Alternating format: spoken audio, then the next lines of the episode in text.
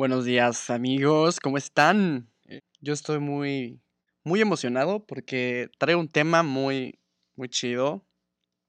Antes que quiero empezar este podcast, pues bueno, para los que no han escuchado el episodio anterior, les invito a que lo escuchen para que puedan conocer un poco más sobre este tema, pues de dónde nace. Y, y pues bueno, para los que ya lo escucharon, pues les agradezco muchísimo que lo compartan eh, y que hayan llegado hasta el final.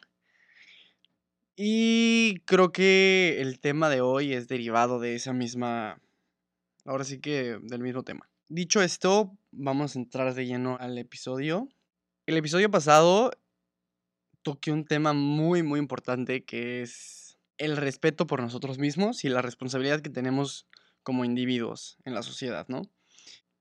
Es bien fácil hablar de este tema para mucha gente, incluso para mí, ¿no? Sentarme aquí y platicarles de este tema para mí probablemente pueda ser la cosa más sencilla del mundo, pero una vez que queremos hacer algo al respecto, es a veces resulta un poco complicado poder explicarles en qué consiste verdaderamente la responsabilidad que tenemos con nosotros mismos, ¿no? Cómo reconciliarnos con nuestro propio ser. ¿A qué es lo que me refiero con que tenemos que sernos responsables, ¿no? Y pensando y haciendo un poco más de conciencia sobre este tema, tiene mucho que ver el cómo debo amarme a mí mismo, cómo aprender a amarme a mí mismo para hacerme responsable, por supuesto que de mí. Este tema del amor propio es algo que ya se ha tocado en muchos otros podcasts que ya seguramente hay mil cosas escritas sobre este tema al respecto. Y el día de hoy yo solo vengo aquí a, darles mi opinión, sea lo que investigo, lo que, la información que llega a mí. ¿Ok? Ahora sí, vámonos de lleno. Para empezar a hablar del el amor propio, tenemos que irnos desde, desde el momento que nacimos, ¿no? Cuando tú naces, cuando los bebés nacen, nacen con un amor genuino hacia sí mismos. Nacen, si no bien con una conciencia tan elaborada, yo creo que de niños vamos creciendo con mucho amor hacia nosotros mismos, ¿no? No tenemos eh, algún sistema que haya venido a corrompirnos, ¿no? Algún sistema de creencias o, ah, no sé, cualquier otro factor que haya influido en que ya no sentamos ese, ese amor que, que tenemos, ¿no? Pero ¿cómo y por qué es que los niños conforme van creciendo van perdiendo el amor hacia sí mismos? Y la respuesta en realidad es que no está muy lejos, ¿no? Desde que somos niños nos piden que amemos a nuestros papás, a nuestra mamá, a nuestro papá, a nuestra familia, a nuestros primos, nos piden que amemos a otras personas y incluso nos piden que amemos a nuestro país, ¿no? O sea, porque este es el país que te vio crecer, entonces tienes que rendir cierto amor porque es lo correcto, ¿no? Porque es por eh, agradecer lo que tú quieras, ¿no? Entonces nos enseñan mucho a que tenemos que amar a otras personas, amar al Papa, amar al Padre, o sea, amar a, mil gentes, ¿no? Pero nadie habla del tema de que nos deben enseñar, que es fundamental, que es amarnos a nosotros mismos, ¿no? Entonces, nosotros como niños, pues creemos que eso es lo, lo que nos dijeron, güey, o sea, eso es lo que nos están diciendo nuestros jefes, nuestros papás, entonces empezamos a amarlos y amar otras personas, hacemos que ese amor dependa de ellos y se nos olvida y pasamos a ser un secundario en nuestro amor, eh, en el amor que tenemos para dar y aprendemos a amar a otra gente sin habernos primero amado a nosotros mismos, ¿no? O con conciencia al menos. Entonces vamos creciendo a lo largo de nuestra vida con este intento de amor que le queremos dar a la sociedad o que le, queremos y le debemos a la nación, porque es la nación que nos dio crecer, ¿no? Es el Papa, güey, el güey más sabio y más espiritual que existe en la faz de la tierra. Entonces, no mames, güey, tengo que darle amor a ese güey tengo que amar a mi religión porque esto es lo que soy, o sea, yo pertenezco a esta sociedad. Entonces ya crecimos así y nadie ha hecho conciencia de lo importante hasta ese momento que es el amarte a ti primero para poder dar amor a los demás, ¿no? por supuesto que esto también tiene muchos intereses, ¿no? Digo, esto no solamente es como algo que de repente se les ocurrió, ¿no? O sea, que "Ah, vamos a hacer que todos los niños pierdan esto para que podamos, eh, nada más, porque sí, porque se se nos ocurrió. La realidad es que todo esto tiene un interés propio, ¿no? Y puede ser político, un interés político, religioso, este, lo que quieras. Nuestros padres, pues, igual nacieron y y han vivido esta realidad, la mayoría de de ellos. Entonces, pues, es lo más normal del mundo, ¿no? Nadie ha hecho conciencia de de este tema. Pero la gente que impuso este, digamos que esta este sistema esas personas sí lo hicieron con el objetivo de sacar provecho, ¿no? Por sus propios intereses. ¿Por qué? O sea, ¿por qué? Porque si te amas a ti mismo, entonces, ¿quién va a amar a la religión? ¿Quién va a amar al país? ¿Quién se va a ir a sacrificar a las guerras por su país y a dar la vida por la bandera, no? O sea quién, este va a velar por los intereses de la iglesia? Si estás tan lleno de amor y amando a todos, estás tan ocupado, lleno lleno de amor y amando a los demás que no te va a dar tiempo de estarte peleando con el resto de la gente, güey. Entonces, aquel güey que decide amarse a sí mismo y está dándole amor a todo el mundo, representa un peligro para este para esos 2 sistemas, ¿no? Tanto político como religioso. Porque entonces ya no va a haber alguien que que salga a dar y defender la la bandera a toda costa y arrojarse desde el castillo de Chapultepec al piso con la bandera envuelta, ¿no? Están mandando a las guerras vidas de gente como si fuera la cosa más normal del mundo, ir a dar la vida por tu nación, sin siquiera haberla vivido, ¿no? Muchas de estas personas ni siquiera han tenido esa oportunidad de hacer esta conciencia. Esto es algo que no lo digo yo, ¿no? Es algo que muchos filósofos anteriormente y y gente con cierto nivel de conciencia ha hablado al respecto, pero, pues, siempre los terminan tirando de a locos, ¿no? O sea, y eso es lo que pasa mucho con la gente que se sale del de este sistema de repente, ¿no? La gente diferente siempre son los locos, los hippies, los es espirituales locos o, eh, lo que tú quieras, ¿no? Pero cuánta razón tienen esta gente loca, ¿no? O sea, ¿qué tal si en verdad los locos somos nosotros, güey? Porque estamos creciendo y creyendo que este sistema es la cosa más normal y natural del universo. Estaba leyendo en en un libro que hay unos árboles en Japón. Que muchas seguramente alguna algunas personas que me escuchan los van a conocer, ¿no? Los los bonsái. Son árboles chiquititos, chiquititos, que la gente los conserva en sus casas, y son árboles viejísimos, ¿no? Que tienen alrededor de, pues, eh, pueden llegar a tener hasta 400 años, ¿no? Lo que vive un árbol en el exterior. Y la ventaja de estos árboles es que son chiquititos, ¿no? Entonces los puedes tener en en al lado de tu cama, en tu escritorio, o sea, donde tú quieras. El significado de estos árboles representan que tú puedes irlo heredando de generación en generación, y es como que el legado que le vas dejando a a tu familia. Pero, ¿cómo es que logran que un árbol que está destinado a crecer afuera con y que sus raíces se extiendan por toda la tierra y y brille todos los días y nos proporcione oxígeno y tenga tantas eh, tantas potenciales afuera, cómo logran que que sea tan chiquito, no? Y la respuesta es que llevan un proceso en el que lo siembran en ciertas tipo de macetas especiales que no son no tienen mucho fondo.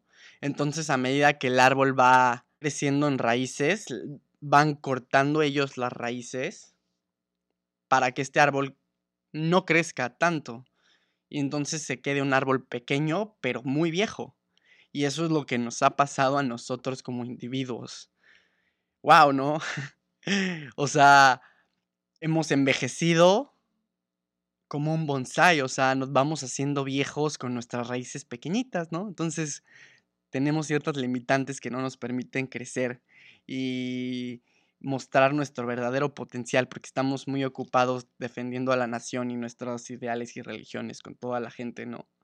Estamos muy ocupados amando al Papa amando a Dios, eh, siguiendo influencers, siguiendo partidos políticos, que no nos detenemos a amarnos a nosotros mismos y a conectar con eso, a permitir que nuestras raíces crezcan, porque eso es, no es lo que quieren, ¿no? O sea, en el momento en el que las personas decidan amarse a sí mismos, se les va a caer el, el teatro a todas estas personas que se hacen llamar es mesías o salvadores de la nación. En el momento que empecemos a hablar y amarnos a nosotros mismos, hablar con nosotros mismos, yo creo que en ese momento se acabó todo este sistema, ¿no? Entonces, por eso es que mucha gente no le conviene y desafortunadamente no todos tienen los pantalones de confiar en sí mismos y dejar que sus raíces crezcan. Esto de los bonsai se considera un arte y creo que hasta cierto punto sí es algo lindo, pero considera un arte y creo que hasta cierto punto sí es algo lindo, pero si te pones a pensarlo y verlo desde esta perspectiva y lo comparas con lo que nos están haciendo como seres humanos, creo que es algo espantoso, o sea, eso es algo, es un tema atroz, o sea, nos están limitando y no nos dejan crecer en potencial porque no nos permiten confiar en nosotros mismos, ¿no?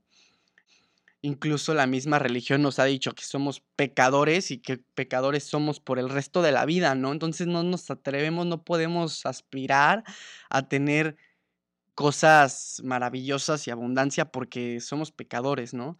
Y porque si eres pecador, entonces no te vas a ir al cielo cuando mueras, ¿no? O sea, no, no hay para ti un espacio en el cielo si eres una persona pecadora, ¿no? Si no te arrepientes de tus pecados.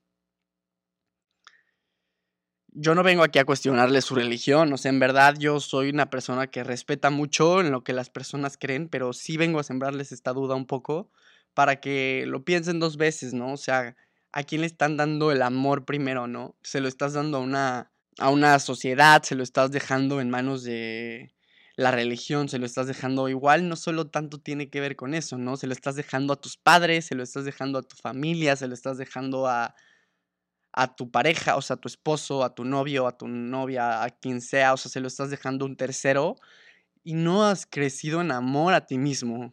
Entonces, no has permitido que esas raíces de árbol crezcan a niveles que puedas en verdad compartir ese amor con el resto de las personas, ¿no?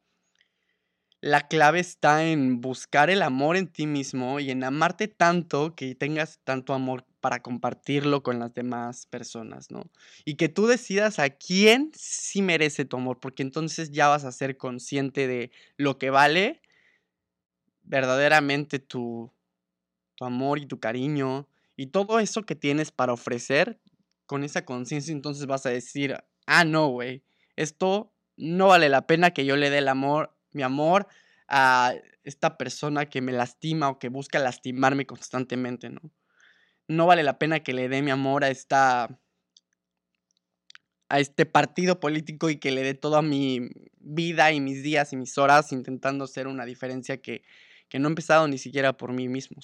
La verdad es que sí está, sí está loco, ¿no? Está muy loco este tema. O sea, yo, sinceramente, cuando yo estuve pensando y leyendo sobre esto, sí fue como de, o sea, esto es increíble. O sea, yo no puedo creer que hayamos creado una sociedad en la que haya países en los que la gente se esté muriendo de hambre, pero del otro lado del mundo o incluso muy cerca de ahí se encuentra gente con grandes niveles de obesidad mundial, ¿no? O sea que gente que tiene mucha comida hasta que la gente es obesa, ¿no? Y por otro lado la gente está muriendo de hambre. Entonces, ¿qué sistema verdaderamente hemos creado para permitir que esto sea la cosa más normal, ¿no? Y como les decía en el episodio pasado, ¿no? Si, si no te afecta, entonces no te interesa. Y eso es lo que viene sucediendo en la humanidad desde hace mucho tiempo, ¿no? Cada quien vela por sus propios intereses y nadie se detiene a pensar en el de al lado. Yo quiero que después de escuchar este podcast, si algo de lo que dije te gustó, si conectaste con algo de lo que dije, yo quiero que ahora crees la realidad de una persona feliz, que se va a comenzar a amar a sí mismo y se va a poner como prioridad ante cualquier otra situación. Ante cualquier otra cosa, estás tú primero tu bienestar es primero, tu salud es primero, tú estás primero que cualquier otra cosa. yo creo que ya basta de, de quererle dar amor a, a, personas que, que no lo merecen, ¿no? Perder nuestro tiempo siguiendo gente que no aporta absolutamente nada a la sociedad es, es terrorífico. Hace unas horas, o hace un, no mucho tiempo, mm, estaba viendo que estaban mucha gente quejándose de algunas personas eh, con cierta influencia de que vendieron su voto, ¿no? de las elecciones